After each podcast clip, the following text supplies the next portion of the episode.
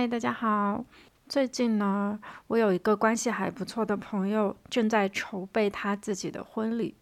前两天的时候呢，我们在一个就是有很多共同朋友的群里面，大家一起在帮他去选择婚礼的场地。然后大家都纷纷去出自己的主意啊什么的，就在整个聊天过程当中，我突然间得知了，就是他这一场婚礼，其实从开始筹备到现在，已经出现了非常多他和家里意见不合的地方了。然后昨天就借着让大家一起去挑选场地的这个机会，他就在群里面大倒苦水，就跟我们讲了一些他筹办婚礼以来有很多完全不理解的事情。我在整个对话结束之后，突然就觉得这种矛盾还蛮典型的，所以很想要来聊聊他的这件事情。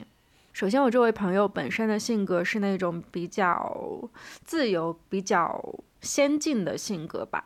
我觉得他对社会上面很多的事情都是有。反叛的观点在的。与此同时呢，他本人也是从事跟内容相关一些的工作，所以其实是一个在我看来非常有想法的一个女孩子。然后她就跟我们聊说，她在婚礼当中想要取消很多社会上约定俗成的婚礼流程，但是在向婚庆公司表明自己要取消这些规则的同时，他还跟家里面起了一些争执。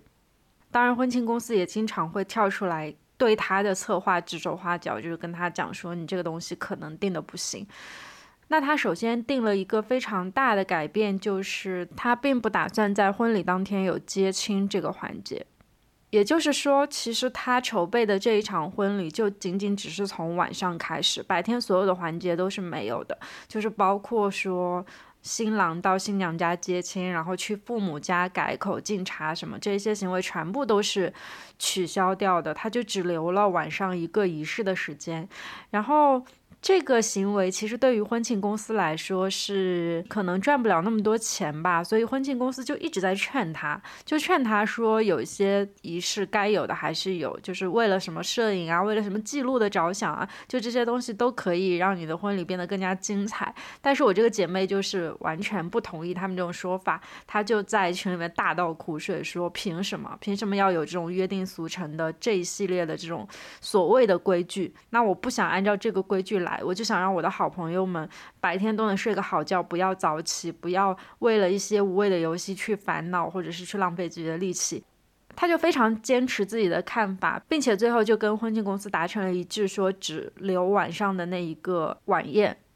然后在接下来的时间里，他就又跟自己的家人产生了很多矛盾，因为家里人也觉得这些环节是必须的，于是他就又费了非常多的口舌去劝说家里人，就是取消这些环节，以及他想要取消的这个背后的原因。他花了非常非常多的时间去说服他们，最后终于在那几天，其实就是确定下来了，说接亲还有敬茶什么这些环节都不要了。但是其实，在家里人的口中，就还是会对他有一些。小小的抱怨，会觉得说这个婚礼办的就不够隆重，不够正式。之后呢，就来到了他跟婚庆公司去商量整个晚宴的环节。呃，其实，在商量晚宴的环节过程当中，就是他对婚礼场地的设计啊，包括场地的选择啊，这些东西都还挺顺利的，因为也都选择了自己想要的。但是在接下来又一次产生了矛盾，是婚庆公司以他们非常传统的那种方式去设定了。就是新娘入场啊，还有后面的一个讲话啊，还有司仪啊什么的这些的内容。然后我这位姐妹一看整个流程，又开始难受了。于是她就跟婚庆公司说，要求一切从简，就甚至是不要司仪。然后在她这个整个流程当中，让她最最不舒服的一个点是。不知道大家有没有注意到，就是参加婚礼的时候，新娘入场的那个环节，我感觉大部分新娘入场的环节都是会由爸爸牵着，然后把女儿带到那个新郎面前，然后再把她手手把手的交给新郎。我姐妹对于这个环节会有一些不舒服，就是在她的视角里面，她会觉得说。为什么不是爸爸妈妈一起送，或者为什么不是由我自己走过去，把我自己去交给新郎？爸爸送女儿出嫁这件事情，就是听起来它是一个非常浪漫、非常煽情的环节哦。但是事实上，如果说我们再仔细去想一下这个环节的凭什么，就是去想一下这个背后的原因的话，就是稍微激进一点的想法会觉得说，这其实是一种隐性的父权交接。我以前其实没有考虑过说这个环节会有什么问题，因为大部分时候去看到家长把自己的孩子送到另一个人手里的时候，会有一种无由来的感动。但是我们好像从来没有去思考过它背后的意义究竟是什么。我们也没有思考过出嫁并不是说一个家庭把自己的孩子去交给另外一个人，而是两个自由意志的选择。那。就算是一个家庭把自己的孩子交给另外一个人，那也不能是爸爸一个人把自己的女儿去交给新郎吧？整个流程其实就漏洞百出。当我们真的在仔细去思考这个流程的时候，就会发现说它背后的原因是很值得人深思的。当然，每个人对这个环节的想法会不一样。但是在我姐妹提出来这个环节，她觉得不舒服之后，我就去思考了一下后面的。这种隐性的不舒服，其实就是一个父权的交接，大家就只能够看到说是男性与男性之间的一个物品的流动，它就很像是把一个女儿从一个家庭的所有物转移到另一个家庭的所有物一样，才会让人觉得不舒服。所以我非常能够理解这种不舒服。然后呢，我朋友因为不想要这些环节，所以又去跟婚庆公司协调，说不想要有这种任何煽情的所谓的约定俗成的环节，他都不要。最后，他想要在他婚礼上面保留的东西，只有他和新郎的相互的对话，就是写给对方的话，和父母想要对他们说的话，或者是他们想要跟父母和朋友说的话。就是想要把一切繁杂的、更加娱乐性质的，然后没有什么意义的环节取缔掉，这件事情也会去引得家里的反感和婚庆公司的不满。那婚庆公司的不满其实是来源于他们不请司仪，其实就又省了一笔钱。就是他们整个婚礼办下来，其实最大的大头都是出在了环境和整个菜品啊什么，就是这些部分。那婚庆公司的部分其实一下子就减少了非常多，所以他们做这一单生意是很生气的。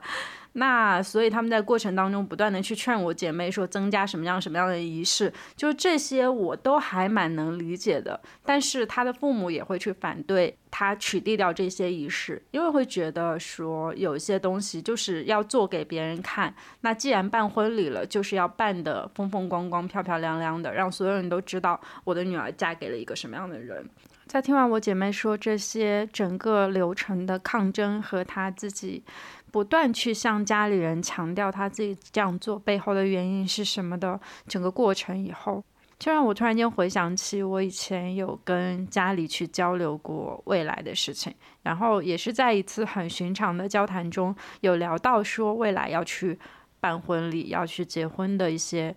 琐事，随即我就告诉他们说我不想要办婚礼，或者说我不想要在自己的婚礼上出现。或者是我想要以其他的方式去办婚礼，就比如说旅行去到另外一个地方，然后在大自然当中去举行这个仪式之类的，等等，我想要的那种独属于我自己的方式，我父母立刻就会觉得这不行。这怎么能行呢？结婚就是一件需要昭告天下的事情，需要让所有人都知道的事情，并且它还会代表我们家的财力，会代表两个家庭的面子，就是为了这个面子也要去办一场像样的仪式，然后让自己的亲戚朋友全部都知道。我在那个当下其实很没有办法去反驳他们所带来的这种所谓的约定俗成的观点，但是在此之后，我就会有去考量说，为什么我会觉得不舒服？那么，为什么我想要办婚礼，我想要去旅行结婚的这种形式，在他们眼里是错误的？其实我姐妹她就是在把一些反叛的想法去进行实操了，因为她已经走到那一步了。然后我还没有结婚的打算，所以我并不知道我未来的婚礼究竟会是什么样子的。我也不知道最后我会不会去妥协去办一场，比如说像答谢宴那种方式。但是我可以非常明确的事情就是，我没有办法做到在很多人面前去讲述自己的婚姻故事，或者讲述自己要结婚这件事情。我就真的是希望去办一个只属于我们两个人的婚礼。然后至于说去宣告给家人朋友这些事情，可能就会以一个。聚会或者是一个答谢宴这样的方式去举行，而不是说像传统婚礼那样子去折腾一整天，然后让自己很累又很难受。从毕业以后到现在，我参加了大概四五场婚礼吧。其实到目前为止，我都没有参加到我心目当中觉得还不错的婚礼。就多多少少在整个参加婚礼的仪式上面，会有一些环节让我觉得没有必要，或者是带入我自己的话，会感觉有一些尴尬。但是当然也有很多很好的、很令人感动的环节出现哦，就是经常有我自己的朋友在台上面去讲话，或者是对他们的爱情去发表一些见解的时候，我真的会感动到哭。但是我确实还是觉得有很多没有必要的环节，在整个流程当中是可以被取缔掉的。所以在结婚这件事情上面，我就和我的朋友总结说，我觉得现在社会就好像把结婚这件事情去当成了一个命题作文在做，就所有人都一定要套在这个所谓的框架里面去办一个仪式，然后让自己的人生去迈入下一个阶段。就是我可以理解这个仪式为什么存在，我也可以理解。爱情当中是需要这么一个节点去推进这一步关系，就是这些背后的原因我都能够想清楚，但是我不能理解的是，凭什么这个仪式就要按照一路走来的这样的规定去实行？我的朋友是苏州人嘛，所以自然是在苏州结婚，然后他的婚庆公司也是苏州的婚庆公司。我其实一直以来都觉得苏州的整个环境都还。不算落后吧，就至少作为新一线城市来说，它肯定也具有一些新城市的包容和开放。那我就认为婚庆公司不应该是那种很传统的、很遵循规矩的那种公司。然后姐妹她选择的婚礼也是那种开放式的那种自助餐的婚礼，甚至都不是就是大家要做很多桌，然后在酒店里面参加婚礼，还是一个户外婚礼。我觉得这种形式已经是非常开明先进的形式了。那我自然而然会觉得那家婚庆公司应该也是那种比较年轻人、比较开放思想那种公司吧。就结果他们依旧会提出很多那种所谓的正常婚礼应该有的仪式。就是包括接亲，包括敬茶，包括后面的一系列这种呃传统的约定俗成的仪式，就好像是社会给婚礼去套了一个枷锁，大家所有人都要在这个枷锁里面去选择你自己的方式，然后在每一个环节都会有摄影的图片，然后最后大家就是在婚礼结束以后去发出你那个整个婚礼过程的照片，这就算圆满了。而去策划这一场婚礼的新郎新娘呢，就像是一个在做命题作文的人，呃，在这个框架，在这个题目范围之内，在那个八百字的结构里面去把这一篇作文去完成。想到我小的时候，其实是一个很喜欢写作文的人，但是我真的很讨厌写命题作文。我在初中的时候有碰到过很好的语文老师，他就是要求我们去培养写作习惯，所以他会要求我们去写日记嘛。班里有很多人对日记这个东西是非常敷衍的，大家就真的是随便写几句，然后就上交。但我对日记一直都还蛮认真的，包括这个习惯，其实我都延续到了成年以后，就是到现在我都还在写日记。我觉得我一直以来对于这个东西是很有热情的，就是记录我的生活，并且把我自己对于。生活或者对于我自己成长的一些所思所想都写进去，然后我的老师也会在我的日记上面给到我一些相对来说比较认真的回馈。这件事情让我觉得得到了正反馈，并且日记是一个完全不限形式、非常天马行空的写作方式。所以我有时候在去写那个老师规定的这个日记范围底下，我甚至还会去写诗或者是写文言文体的东西，就是。不限制发挥，随意什么都可以。但是当我们考试再去写命题作文的时候，主题是限定的，字数是限定的，并且形式其实也是限定的。就是如果你为了考出一个好分数的话，你就一定要去写议论文，或者是记叙文，或者假叙假议。总之就是这几种文体，这几种形式。但是你要在很有限的范围内去把一个话题写到非常出彩的地步，是很困难的。我现在觉得，就是我小时候在写命题作文的那种感受，就很像是一个人在戴着镣铐跳舞的感觉，就是在一个限定的范围之内，在一个框架里面，要让那一束光打在自己的头上，这样的感觉。可是我真的有想过，为什么一定要去给自己套那个镣铐吗？我们有想过要怎么样去先把身体的自由要回来呢？小的时候写命题作文是不会去考虑这些因素的，因为为了考试嘛。就是当你去追问说我为什么要写一篇命题作文的时候，呃，大家就会告诉你说为了考出一个好成绩。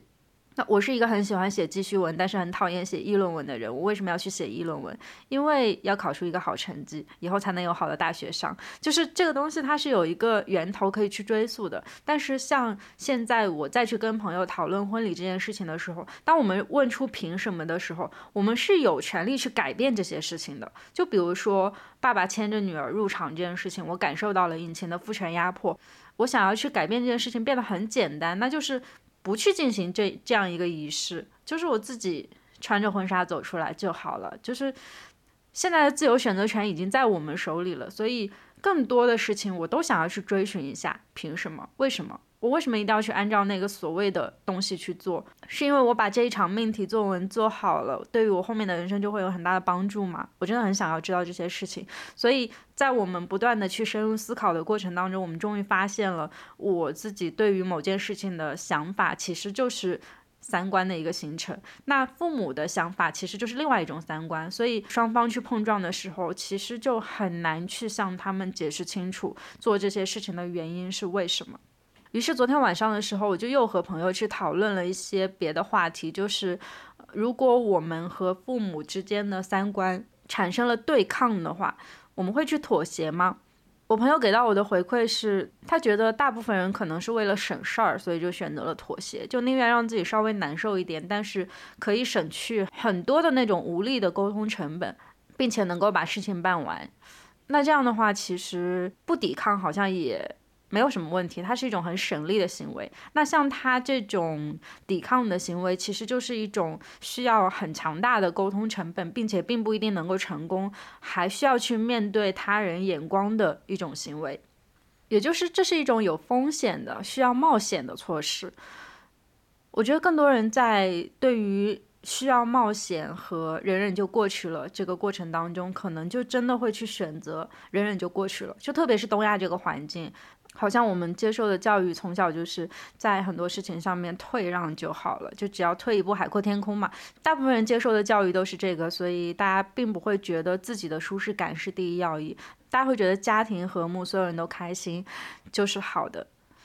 这个时候自我就会放在家庭的后面。但我很佩服非常多人，是他们把自我放到家庭之后，他们依旧能够非常自洽，因为家庭幸福就真的可以让他从心底感受到幸福。我觉得这些人非常非常的厉害，因为我自己是完全做不到的。我觉得我就是一个在这种事情上面很自私、很遵从自我意愿的人。一旦说让自我感受到一点不舒服了的话，我就绝对不会去尊重家庭或者是所谓的社会给我的任何约束。我就一定要去突破出来，然后让我自己舒服。就是自我永远是排在任何事情的前面的。说到这个，我想到今年大概年初的时候吧，当时我的朋友带了一个他的朋友来跟我一起吃饭，其实就是一个认识新朋友的这种饭局嘛。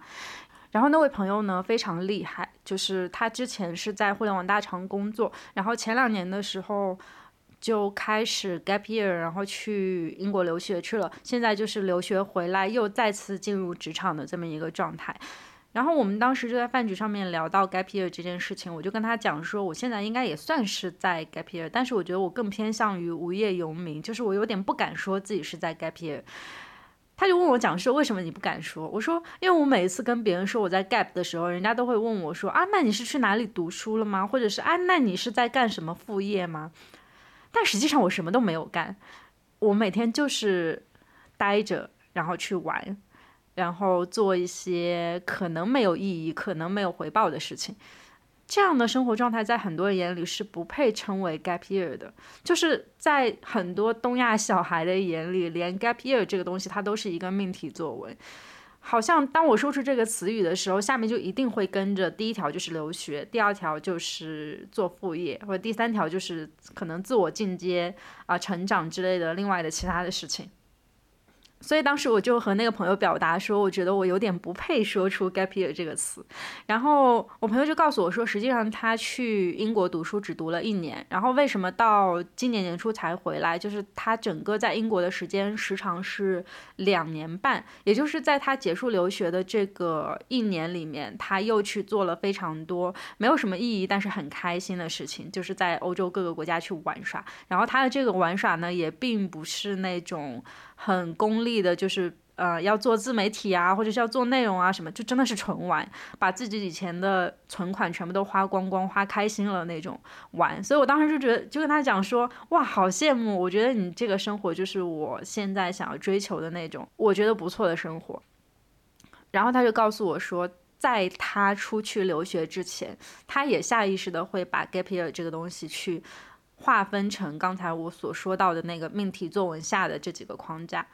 可是当真正走出去，看到了很多外面的世界，看到了一些同学他们的生活之后，他才明白说，gap year 其实就是一种休息，就只是说放在东亚的这个语境当中，我们把它变成了一个很卷的、很不应该存在的时段。我前两天看到一个还蛮搞笑的帖子啊，就是在东亚小孩的每一个人生阶段当中。都会有人跳出来说，你这个阶段是非常重要的，你这个阶段要干什么干什么干什么。然后我们就经常能够在刷一些视频或者是看一些帖子的时候看到说，啊，一年级的小孩这个阶段非常非常重要，然后三年级的小孩这个阶段非常非常重要，中考是非常重要的，高考是非常非常重要的，就是中国人可以把自己每一个人生阶段都活得很累很累。就并且是能够苦中作乐的，能够从这个累当中去获得一些乐趣的，哦，我真是觉得特别厉害，因为我确实是一个不太能忍受得了累的人，我是一个一旦累我就会觉得生活特别的无趣，然后生命也没有意义的人。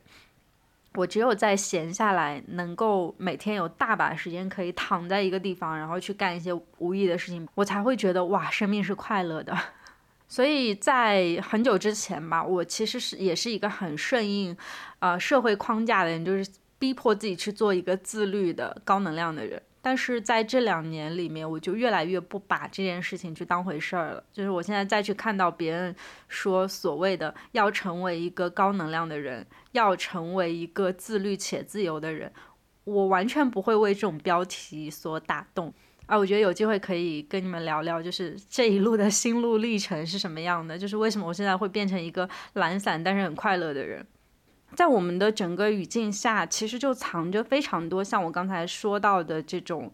命题作文的形式。办婚礼有它约定俗成的规矩，然后 gap year 会给大家一个固有的印象，就是你一定要在这空缺的一年里面，不工作的这一年里面，做出一些其他的事情来助力你的人生。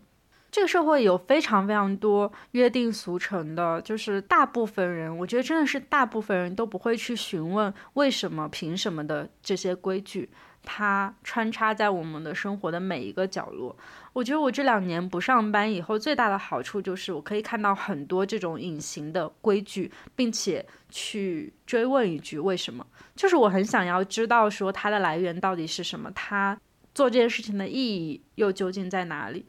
那如果说我能够找到这个背后的原因，能够找到我不舒服的节点，我觉得这种思考对于我来说就是很有效的。我突然想到一件蛮小时候发生的事情，这件事情对我的影响还挺大的。就是我在大学的时候有一份实习是在一个媒体里面做那种内容，当时我身上的工作有一部分还会涉及到写新闻稿，所以那个时候跟一些编辑老师学习了很多，就是写新闻的那种。呃，格式和要求之类的。然后我印象很深的是，我在那里实习了大概半年以后，当时有一篇稿子是要写一个杰出女性的生平，然后这位女科学家在原始的那个材料部分里面，她的称谓是先生。就是我当时看到那份材料的时候，最上面是那位女科学家的头像，然后在下面就是她的名字，后面跟着的称谓是先生。我觉得非常的奇怪，就凭什么她明明是一位女士，为什么要用先生？但是那个时候我其实没有去追寻它背后的意义，那个时候我也完全没有接触过女性主义思想吧。嗯，我就觉得这件事情很奇怪，所以我就去问了我的编辑老师，我问他说为什么要叫先生，然后那个老师就说，就是约定俗成的，杰出的女性人物要在后面的称谓跟上先生。然后他告诉我说，历史上有很多作家、很多名人、女性都会这样叫，比如说会有很多人叫冰心先生之类的，这样的称谓说是一种尊重。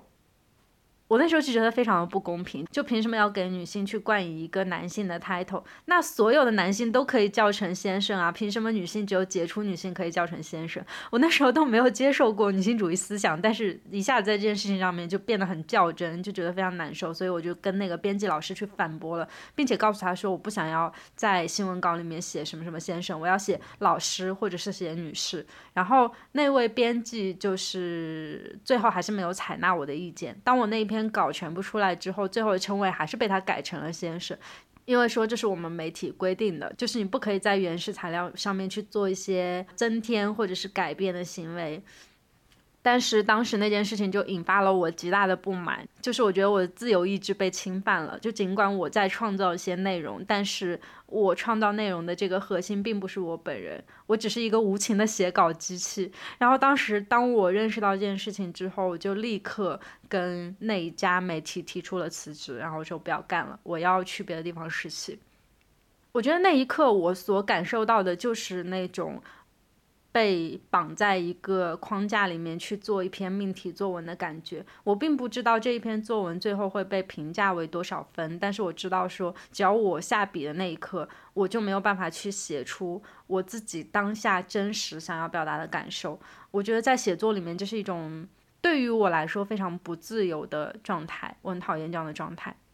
大概就是从那个时刻开始，我开始会去对很多职场里的生活里的一些约定俗成的，或者人家原始材料当中，我觉得有问题的地方去提出一些凭什么。在此之前，我其实都一直都还蛮乖的，我觉得我就是一个很传统的东亚乖小孩，就从小到大，父母说什么就是什么，老师说什么都是对的，就我会去遵从那些。长辈他们所描述的社会，所描述的规约，但是当我真正意识到我会对某件事情提出异议、提出不舒服，并且拥有自我选择的权利以后，我开始对更多的事情去追根究底的询问凭什么，然后在质询的整个过程里面，去用自我看世界的一些方式去。判断这件事情，最后再给这个事情下一个就是属于我的那种定义，而不是那种社会俗称的定义啊，就是我自己内心对这件事情看法的判断和定义，最后再得出一个新的结论。我觉得这样的思考是很有意义的，然后再在这样的基础之下去自由选择我后面的选择。所以，我们再次说回开头的这个故事，就是我的这位需要自己去办婚礼的姐妹。我觉得她真的还蛮勇敢的。我之前参加过印象很深刻的一个婚礼，也是这种一切从简类型的婚礼。我朋友他也没有接亲什么之类的环节，他当天晚上就是把我们这些好朋友直接接上了一辆巴士，然后他自己站在巴士面前当导游，就把我们带去了那个结婚的现场。然后整个结婚的状态是一个聚会，就是他是把他的朋友和他的家人区分开来办了两场的，就是他的父母那边就是答谢宴，然后他朋友就是一场很快乐的聚会这样子。我就觉得那个婚礼还蛮别出心裁的，并且真的很开心，就是无论是新娘本人还是我们参与的这些朋友，都获得了一个非常美妙的夜晚。